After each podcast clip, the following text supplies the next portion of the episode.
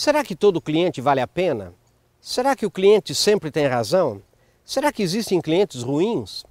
É claro que sim, gente. Há clientes ruins, sim. Clientes que não pagam você. Clientes que usam seus produtos em desacordo com as especificações. Clientes que, na verdade, é, combinam com você um preço, espremem o preço lá embaixo.